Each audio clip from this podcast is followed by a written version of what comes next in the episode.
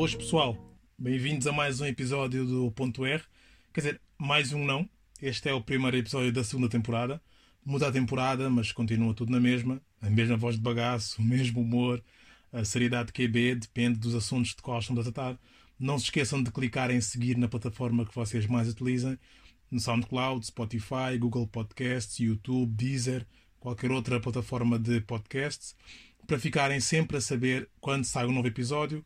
Já sabem que podem pesquisar por ponto R ou mesmo pelo meu nome, Rosete Nascimento. Uh, meus irmãos Tédio, eu gostava de saber como vocês estão.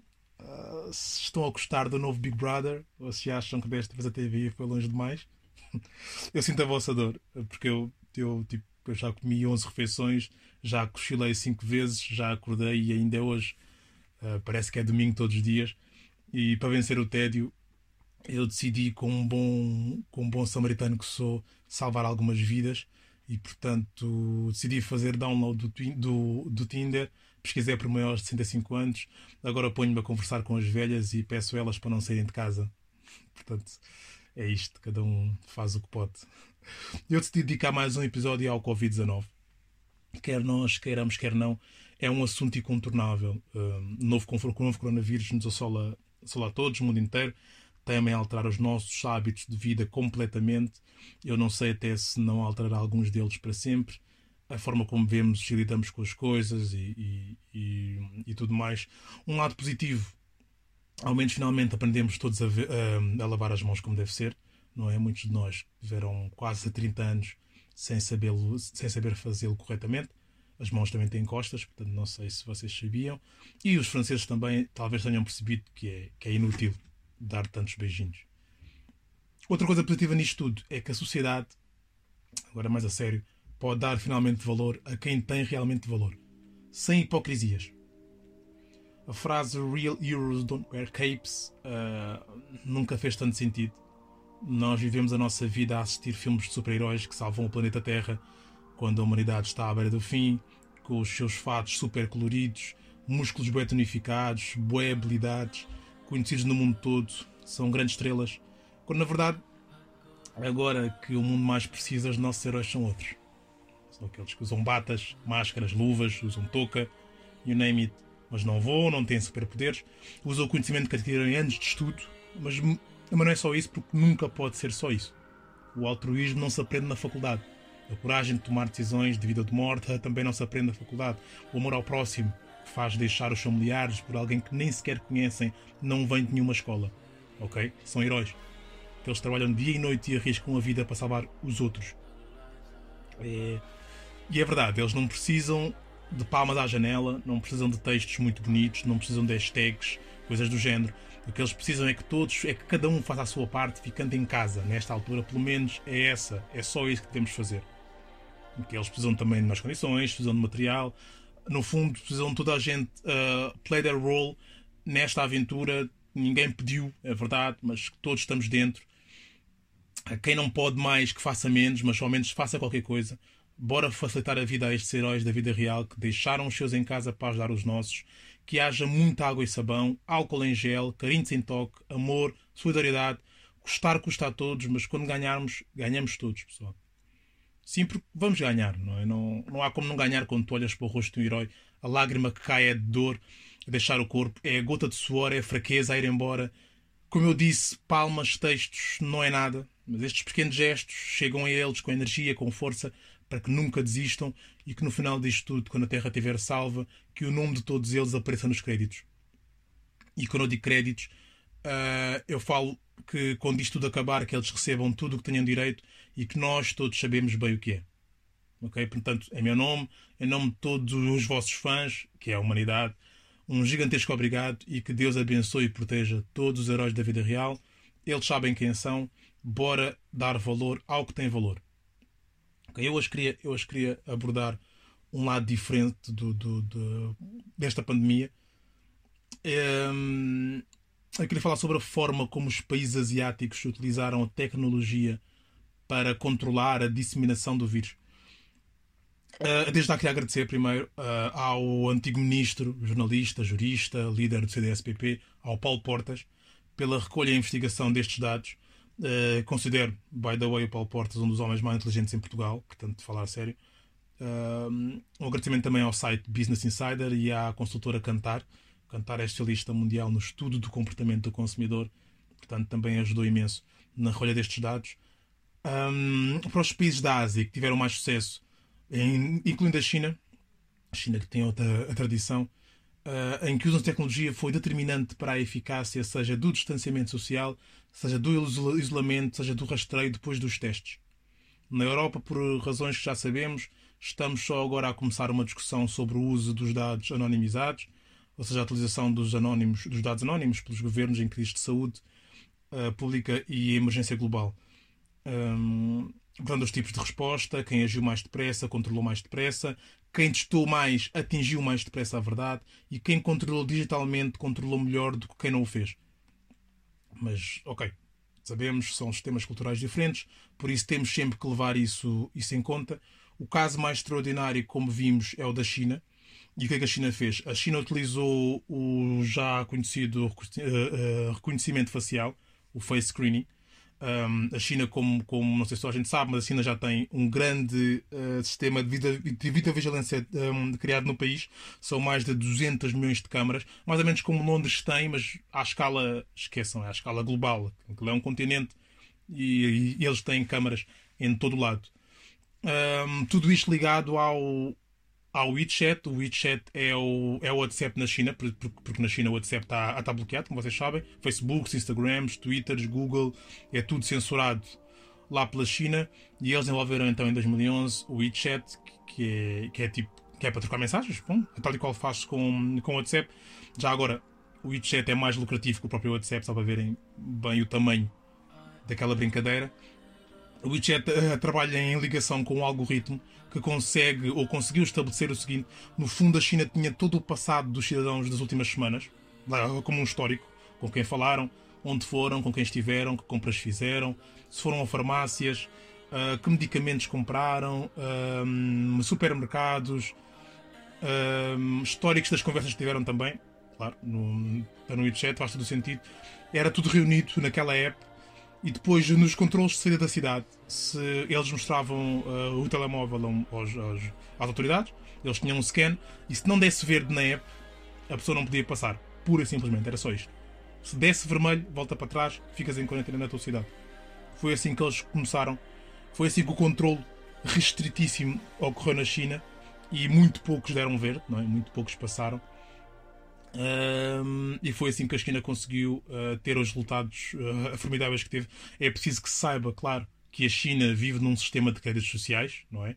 As autoridades chinesas têm o controlo de, dos mínimos detalhes da vida do cidadão, das suas opiniões, uh, permite-lhes depois, claro, ter mais facilmente acesso ao sistema de, de, emprego, por exemplo, se aceitam ou não aceitam, porque eles controlam tudo. Um, tens incentivos, tens punições não esquecer também que a China aproveitou o facto de ser um país uh, elevadamente pioneiro em termos de digitalização e de tecnologias de ponta.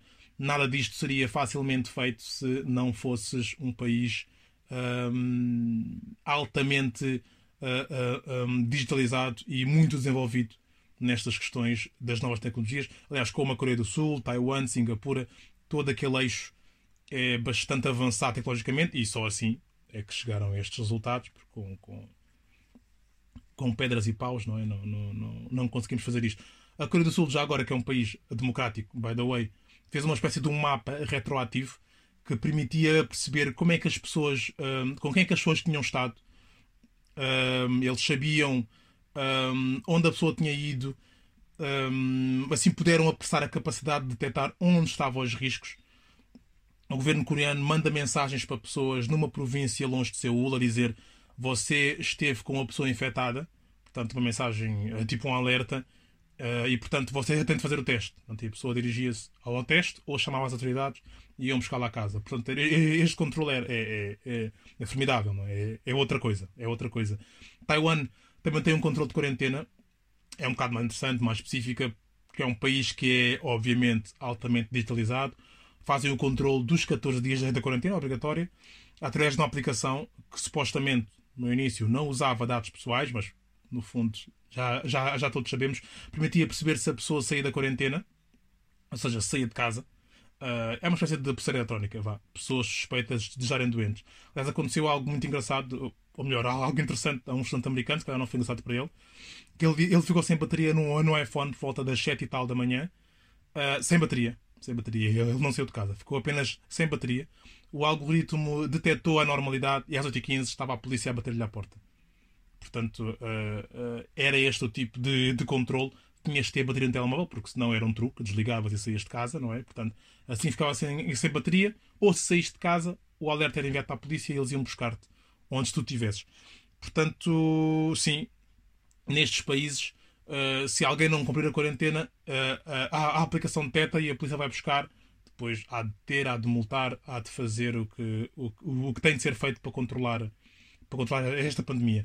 Na Singapura, que é só o país mais conectado do mundo, é o modelo preferencial daqueles que acreditam em Estados autoritários, mas que têm grande liberalização da, da economia, grande crescimento, a mobilidade social é enorme também. É uma ponte, aliás, entre o Oriente e o Ocidente, muitos acreditam. Singapura tem uma app que consegue detectar-se nas últimas semanas uma pessoa esteve com algum contagiado a menos de 2 metros durante pelo menos meia hora. Okay? Singapura é um dos casos mais extraordinários no controle da, da curva. Basta irem, irem à internet, verem os gráficos e vão perceber uh, o sucesso que, esta, que a alta tecnologia uh, permite aos governos uh, lutar contra pandemias como a que está a ser o Covid-19. No Irão, o Irão usa, usa, usa dados individuais dos doentes, dos doentes. O Irão que não tem um serviço de saúde vá por aí além, não é, não é, não é de excelência uh, eles começaram a fazer uma espécie de telemedicina em que o diagnóstico é feito via digital. Uh, eles têm uma sociedade muito jovem, muito culta. Um... a internet tem um altíssimo grau de penetração, portanto, é mais fácil fazer este diagnóstico via digital, como não o é em outros países, inclusive muitos europeus, em que a internet não chega ainda a todas as casas, todas as faixas etárias, e portanto é mais difícil fazer este tipo de monitorização. No Irão foi, foi possível fazer. Um, em Israel também. Israel está uh, uh, apenas no estado de, de, emergência, é bom salientar isto. A Agência de Segurança de, de, Israel pode seguir os dados pessoais de um cidadão, qualquer, qualquer cidadão, sem precisar da autorização do juiz. Isto, isto, era, isto era algo impensável, ou é algo impensável aqui no Ocidente. Uh, o Israel já agora está sem governo há três eleições, portanto está ali numa Israel, que já é, já é um país bastante instável. Está ainda mais instável por não ter governo há três eleições, mas não deixa de ser um país muito inovador. Um, e como, como eu tinha dito, como vive numa constante e numa permanente ameaça de deixar de existir, é um país que tem, esta, que tem esta luta interna há muito tempo e tem desenvolvido os serviços secretos que toda a gente conhece, considerados os melhores do mundo, que é a, a Mossad, portanto, esta monitorização é comandada por eles por isso é feita de forma mais eficaz. Passando para a Europa, a realidade muda. Não há tratamento de dados individual, como é feito na Ásia. A Polónia tem agora um sistema em que o governo manda uh, os, cidadãos, os cidadãos em quarentena, manda um pedido de selfie para eles enviarem uma selfie e provarem que estão em casa. Portanto, são mensagens enviadas aleatoriamente, que a Polónia manda e tens que enviar uma selfie. Deduzo que em muito pouco tempo, não te devem dar meia hora, é muito pouco tempo, deves enviar uma selfie tua em casa, não sei qual é o fundo, talvez o sofá, talvez, uh, uh, talvez uh, a cozinha cheia de pratos por lavar, talvez a, tua sala por arrumar, algo que prove que estás, obviamente, em casa. Deduzo que os hotéis não deem para fazer este tipo de coisas. Um, na semana passada, na Europa, com o atraso que já é habitual, começou um processo de compra de dados anonimizados, ou seja, dados anónimos, apenas dados estatísticos, sem, deduzo eu, sem nomes ou, ou números de identificação. Uh, Alemanha, Bélgica, Áustria, penso que foram os países que já tinham, já tinham uh, uh, um, prevenido, já tinham feito este pedido antes, e penso que agora foi feito num modo mais global pelos restantes países. O objetivo deste processo, uh, no caso da Alemanha, por exemplo, é mapear os movimentos dos cidadãos ao nível de cada Estado federado. A Alemanha dispõe, se não, se não o melhor, um dos melhores sistemas de saúde do mundo. A Áustria, em vez de mapear os movimentos, quer mapear as tendências. O UK também, também vai começar a seguir este tipo de processo. Uh, mapear as tendências, que é, por exemplo, saber se as pessoas vão às farmácias de manhã, se as pessoas vão à praia quando está sol, se se deslocam mais para o interior, nas pontes, nas férias, nos fins de semana e perceber se há camas disponíveis caso haja contágio nessa zona. ok? Um, nos Estados Unidos, que é o caso, que é o caso uh, estranho, ou não tanto estranho, não é? De gestão caótica desta pandemia, uh, exceto na parte económica, mas isso são, são outros 500.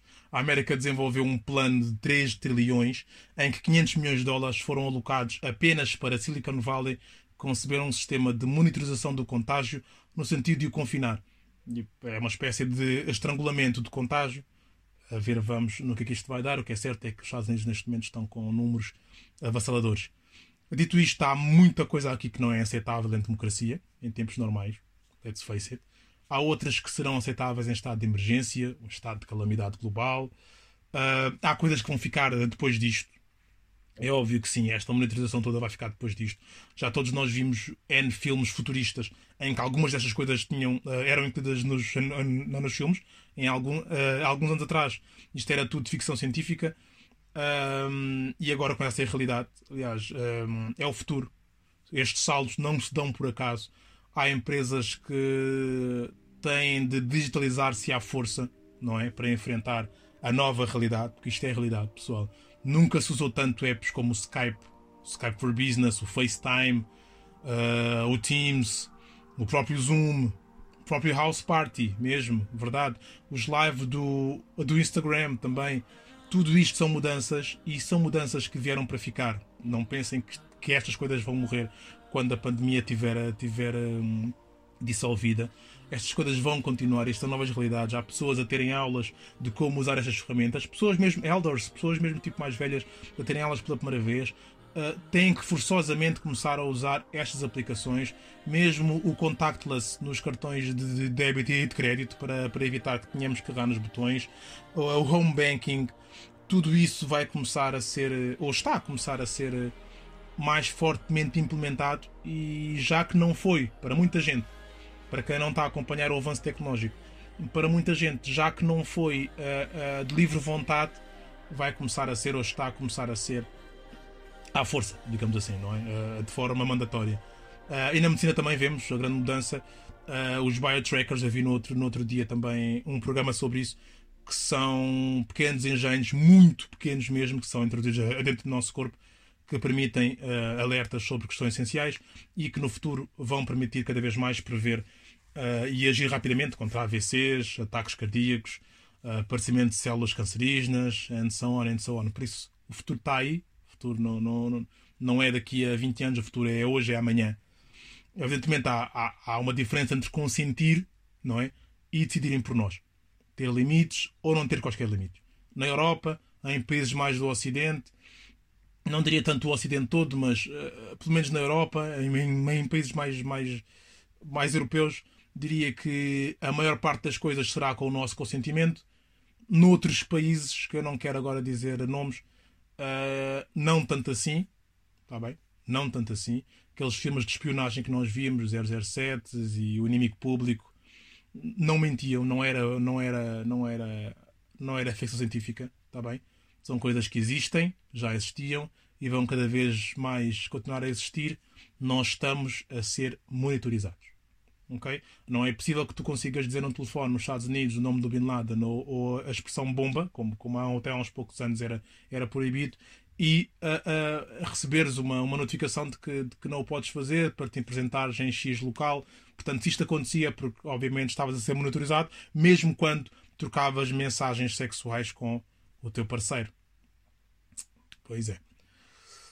Ok, é, é muito interessante como o digital ganha, obviamente, cartas uh, numa era muito globalizada. Aliás, é, foi por estarmos também numa era muito globalizada que a pandemia se espalhou muito rápido. Let's, let's face it, tem que ser assim, não pode haver só coisas boas, não é? Mas é interessante que quem está mais à frente na digitalização conseguiu e consegue controlar melhor a pandemia de forma bem mais eficaz e bem mais eficiente do que os restantes. Por isso, mesmo os países que estavam muito reticentes em avançar para as novas tecnologias, em usar, em usar a, a, a digitalização para lutar contra este inimigo uh, global, têm de, de, de, dar a mão à palmatória e têm de começar também a verdar e a pedir conselhos e ajuda nesta área para todos ganharmos este inimigo uh, comum. Uh, eu acho também devemos ficar atentos um, ao caso da Suécia. A Suécia não encerrou fronteiras, não decretou quarentena, não fecharam estabelecimentos, pelo menos a grande, a esmagadora maioria a não fechou. As pessoas continuam a andar na rua livres, uh, por restaurantes, esplanadas, um, eu sei que se calhar é cedo para fazer juízo de valor, não é? Os números são ainda baixos, mas acho no mínimo interessante e há que ficar atento a esta questão da imunidade populacional. Claro que depende de sítio para sítio. Não concordo muito, mas a ver vamos se os números continuam baixos até agora. A Suécia está com 3.700 casos, dos quais resultaram em 110 mortes e 16 recuperados. Pelo que sei, começam agora a tomar algumas medidas mais rígidas. Estamos a 29 de março Vamos ver como é que a curva da, da Suécia se desenvolve, mas se os números continuarem assim tão baixos, tão baixos, tão baixos, é uma questão, é, é uma tese a se fazer, uh, porque não é normal. Não é? Não, não, nós vemos os outros países que tardaram em tomar medidas, vimos a situação em que eles ficaram, portanto, vamos ver como é que, como, como é que a Suécia se desenvolve. Uh, tenho que voltar a mencionar que o governo já começou a tomar medidas. Vamos ver se as torna tão drásticas e tão rígidas como o resto do mundo, o resto da Europa, pelo menos. Em Portugal, até ver, se compararmos, até a situação não está tão má uh, como noutros países. Um, supostamente melhores que nós em tudo, não é? Temos o governo que, que está a esforçar-se em mitigar e controlar a situação. Acima de tudo, no modo geral, os portugueses estão a portar-se bem excetuando alguns energúmenos que se acham acima dos outros e que a quarentena pode ter uma pausa para eles poderem ir à praia ou ir passear. Um, mas, uh, mas sim, mas acho que Portugal está a portar-se bem. Uh, claro que depois há aqueles que se fartam de mandar bocas de como gerir uma crise sanitária a nível, a nível mundial e nem a sua própria vida sabem gerir. Gosto desses, critico o governo por valorizar tanto a economia, pouco a população que toda a gente, sem exceção, deveria ficar em casa, que devíamos fechar tudo. Se calhar é preciso que alguém explique a essas pessoas o que é que acontece à população se nós esquecermos a economia e toda a gente ficar em casa. Não é? Ok. Um, aparecem muito aqueles gajos que defendem a imunidade social. Bora todos ficarem infectados porque assim ganhamos todos imunidade. Claro que sim, bora. Ganham imunidade os que sobreviverem, não é? Porque entretanto morrem umas boas centenas de milhares, para não dizer mais, um, essa política do tosse mil à tua direita, 10 mil à tua esquerda tu não terás atingido, não é bem assim. Okay? É um preço muito alto a se pagar pela, pela imunidade e mesmo os países que queriam uh, seguir esse conceito, como o UK, uh, ah, já, já se arrependeram. Vamos estar atentos ao caso da Suécia. Ok? Malta, um, pronto, eu acho que, que, que está feito. Um, eu acho que estou no ir. Antes disso, queria só. Pronto, queria, queria só dizer que vocês uh, estão, estão atentos aos dados, mas Portugal está neste momento com 5.962 casos, um aumento de 792 casos desde ontem, também nos mortos, mas isso é perfeitamente normal. A nossa curva está a achatar bastante. Bora continuar assim, uh, fiquem em casa, ok? Bora fazer este esforço por todos nós. Eu acho que estamos no bom caminho. Eu digo acho para não dizer tenho certeza, porque tenho a certeza que estamos no bom caminho. Seria preciso, se calhar, obviamente não estamos a testar tanto como em países como na Alemanha, é verdade, mas uh, vamos esperar que isto seja um dado que de facto os portugueses estão a portar-se muito bem, estão a dar um exemplo do que é, e não estamos a ter. Pronto, tivemos eh, medidas rígidas, claro, porque fecharam-nos quase tudo, mas não nos estão a, a regrar com mão, com mão de ferro, como em Espanha, por exemplo, que está muito pior e que ninguém quase pode andar na rua, que é logo interpelado pela, pela polícia, mandado para casa, multado. Em Portugal não está a acontecer isso assim de forma tão rígida. Bora continuar assim para não termos de chegar a esse. Ninguém quer, ninguém quer chegar a esse tipo de medidas. Uh, todos nós desejamos que isto acabe depressa. Eu, só não sei é se todos desejamos que volte ao normal. Não é? Se calhar não podemos voltar ao normal porque o normal era exatamente o problema. Não é? Nós estamos sempre a pedir sinais à vida Uh, e talvez este seja o último sinal de que as coisas têm de facto de mudar. É? Talvez tenhamos de voltar, mas voltar melhores. Melhores pessoas, menos egoístas, mais solidários, mais humanos. Uh? Pensem nisso, pessoal. Tá bem? Ah, e tenham cuidado com as fake news. Tá bem? Não partilhem por partilhar. Uh, façam a vossa pesquisa, porque eu estou farto de ver, de ver uh, palhaçada. Muitas uh, são brincadeira, e eu incluo, eu brinco muito, mando muitas piadas, mas quando é para partilhar notícias reais, a sério, que são para informar alguém, não é? Nós, quando partilhamos uma notícia, é porque queremos informar o pessoal. Tentem verificar se a notícia não vos parece falsa demais para ser verdade. Uh, pesquisem rapidamente o título da notícia no, no, no Google, no separador de notícias. Se for verdade, haverá mais um ou outro site também a partilhar o mesmo. Se não houver, provavelmente é mentira. Não partilhem, porque há pessoas que acreditam. É verdade, há pessoas que são muito desconfiadas como eu. Eu sou aquele décimo homem. Não estão de acordo. Eu sou sempre o que desconfia. Quem me conhece sabe disso um, façam um bocado isso, desconfiem um bocadinho. Se for muito. Claro que se for um site fidedigno, não precisam de o fazer. Se abrirem, de facto, se for, se for um link e abrirem for um site, um site fidedigno, não precisam de fazer. Mas eu tenho visto muito prints. As pessoas postam, partilham prints de sites como a Sábado, por exemplo, como a NIT, mas é só um print, ou seja, é um print e alguém mudou ali o texto, alguém fez, usou o Paint ou outra aplicação qualquer, mudou o título e criou ali uma notícia tipo muito estúpida, como aquela que eu vi ontem, ou anteontem da CMTV a dizer que o sexo é proibido entre os portugueses. É que houve pessoal que acreditou. E a edição estava péssima. O símbolo da, o logo da CMTV era horrível. A hora não tinha nada a ver com. Pessoal, só visto, não é? Quem viu sabe do que eu estou a falar. O pior é que muita gente acreditou e era mentira. Uns usaram para piadas, perceberam que era uma piada, outros pensaram que era verdade. Eu tive uma discussão com alguém e a pessoa estava, estava, que era verdade.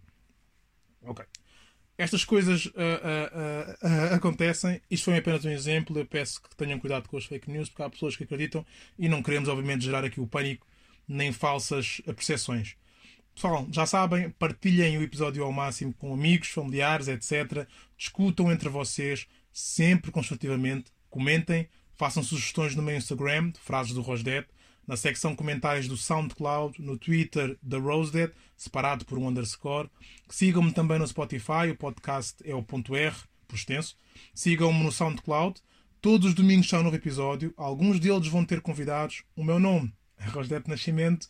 Um bom domingo para vocês. Stay home, be safe. Este é o ponto R.